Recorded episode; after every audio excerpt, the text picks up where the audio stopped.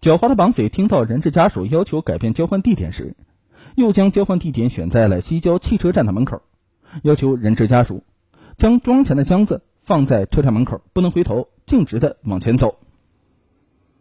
西郊汽车站人来人往，络绎不绝。绑匪选在这里交换，是不是又要劫持新的人质呢？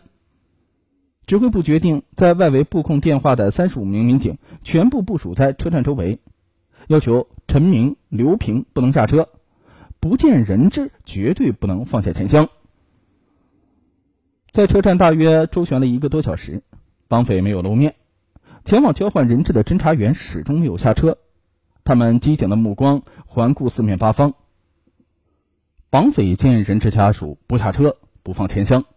又将交换地改编到距西桥车站一公里外的备战桥以北铁路涵洞附近，要求人质家属啊，将钱箱扔到距涵洞十米处，然后是走到白庙乡六公里外的山洞里领人质。经过指挥部成员分析，距白庙乡六公里处是平原，根本不可能有山洞，纯属谎言。于是呢，面包车上的陈明、刘平按照指挥部的指令。在备战桥附近借灯光，对周围进行监控。为了确保巨款不落入绑匪之手，刘平将密码箱紧紧地抱在怀里。由于呢天黑路滑，在与绑匪周旋当中不慎摔倒，膝盖受伤，血流不止。但是他毫不顾忌，当发现一辆红色摩托车绕车转了一圈，始终和携款面包车保持一定距离的情况之下，立即报告指挥部。指挥部一声令下。专案民警陈小龙、陈明明等人以迅雷不及掩耳之势，将骑摩托车的人抓获了。立刻公审嫌疑人，一语不发。在搜查身上时，发现两张 IC 卡电话磁卡，经比对是四天来一直在平凉、金川向人质家里打电话的卡号。指挥部决定由副局长马全忠带领刑侦能力、审讯较强的侦查员，在最短的时间之内。获取人质藏匿地，没有几个回合，被密捕的绑匪交代了全部事实。他叫做寇继宗，另外两个呢叫做吴兆国、马雷。人质在什么地方？侦查员单刀直入。寇犯交代，在崆峒区柳湖乡十里铺村张寨社吴兆国租赁的一个民房内，还有一个地方在城区的四中巷三庄坑。抓捕民警由副局长王瑞民、马全忠带领，直赴上述地点。吴兆国租住的民房周围呢，果树成林，比较偏僻，有一独家小院，围墙三米多高，双扇铁大门从外面锁着。为了不惊动里面，确保人质的安全，唯一的进院方式就是翻墙。身高一米八八的侦查员吴亚选俯下身子。将常瑞斌等五名侦查员一个个用肩膀顶上墙头，侦查员发现院内一片漆黑，一个个抓住事先准备好的绳子溜下去，立即将两个房门堵住。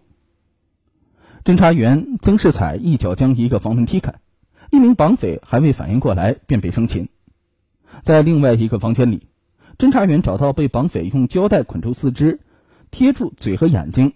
头上还蒙着一块黑布，平躺在地上的人质小豆豆，小豆豆安全的终于被平安解救出来了。经过审查，看守小豆豆的叫马雷，吴兆国已经不知去向。指挥部命令将出入城区的六个卡口点一律堵死，抽调市区公安机关各个警种，对全城开展地毯式的大搜捕，同时呢，以最快的速度。向周边县市发协查通报，请求省公安厅向全国通缉。经对抓获的两名绑匪审查，五月二十七日，吴兆龙、马雷、寇继松三犯密谋绑架人质勒索巨款，他们看准了富强实业有限责任公司欧阳的儿子作为人质。经过半个多月的盯梢，掌握了欧阳的住处和其子上学的路线。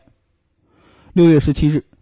吴兆龙从其朋友处借来一辆白色的面包车，并买来胶带和绳子等作案工具。六月十八日早晨七时三十分，便发生了咱们刚开始所说的那一幕。